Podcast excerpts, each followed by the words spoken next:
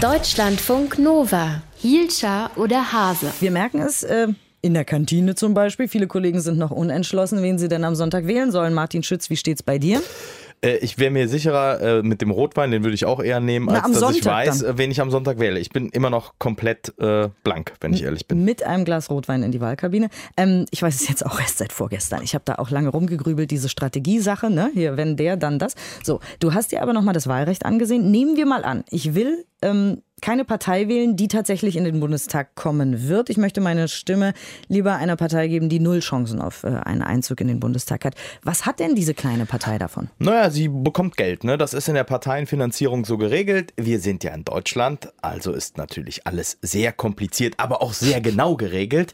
Aber mal zur groben Orientierung. Die Zahlungen setzen sich zum Beispiel aus den Ergebnissen der letzten Bundestags- und Europawahl zusammen. Und dann wird fleißig gerechnet. Ne? Stift und Zettel raus.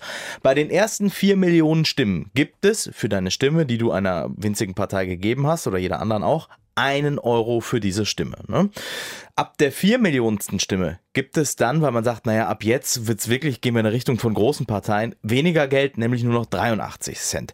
Schauen wir mal auf das vergangene Jahr. Laut Bundeszentrale für politische Bildung haben die 16 Parteien, die aktuell nicht im Bundestag vertreten sind, aber all diese Bedingungen erfüllen, eben dass sie Stimmen bei der Europa- und der Bundestagswahl und so bekommen haben, die haben mehrere Millionen Euro ausgezahlt bekommen, um genau zu sein 20,8 Millionen Euro. Und am meisten davon hat die FDP bekommen, nämlich etwas über 9 Millionen Euro. Und wenn du jetzt denkst, naja, die kommen ja in den Bundestag, ich wollte sie einer ganz, ganz, ganz, ganz, ganz kleinen Partei geben.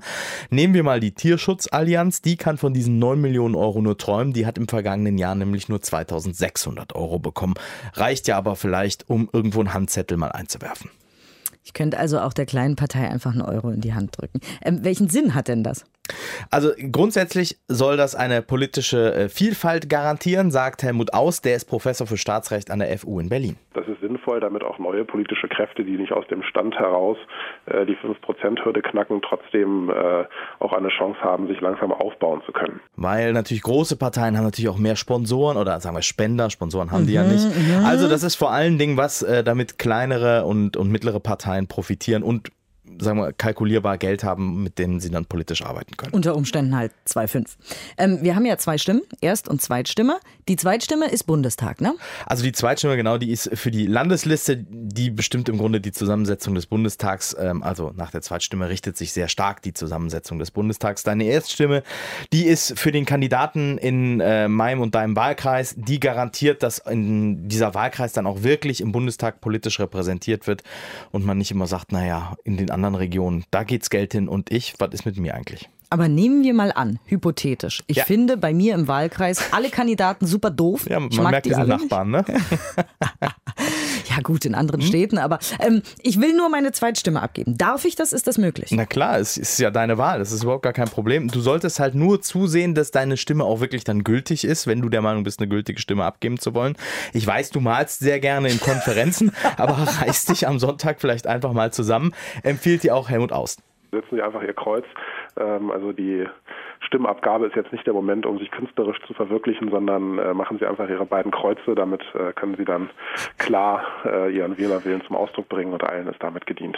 Ich weiß, wer um 8.50 Uhr schon an Rotwein denkt, da ermahne ich nochmal an deine Disziplin, falls das nicht Oh, funktioniert. kleine Einhörner so in diese. Genau, und du vor äh, lauter äh, Diszi Gedanken an deine Kreuzchendisziplin die falsche Partei angekreuzt hast. Auch das sollte eigentlich kein Problem sein. Du solltest dich direkt zum jeweiligen Wahlleiter begeben mit deinem Stimmzettel und sagen, sorry, ich habe das Kreuzchen falsch gemacht. Ich hätte gern einen neuen Zettel.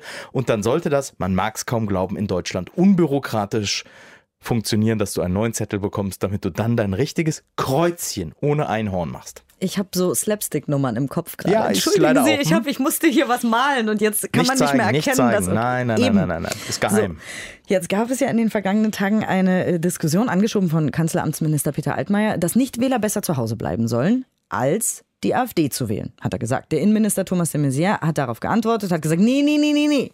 Jeder sollte sein Wahlrecht in Anspruch nehmen. Durfte Altmaier sowas überhaupt empfehlen? Das kommt ein bisschen darauf an, in welcher Funktion er das grundsätzlich gesagt hat. Als Teil der Regierung absolut nein, die hat da neutral zu sein.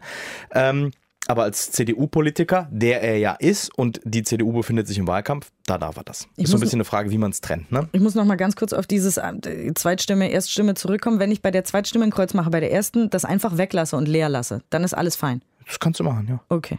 Kannst auch nur eine Erststimme abgeben. Keine Herzchen bitte reinmalen, sondern Keine Kreuze Blümchen. machen. Kreuze, Kreuz ist am simpelsten. Kreuz, ja, alles klar, hätten wir das auch geklärt. Es hätte wäre fast schief gegangen. Dankeschön, Martin Schütz. Deutschlandfunk Nova. Hielscher oder Hase?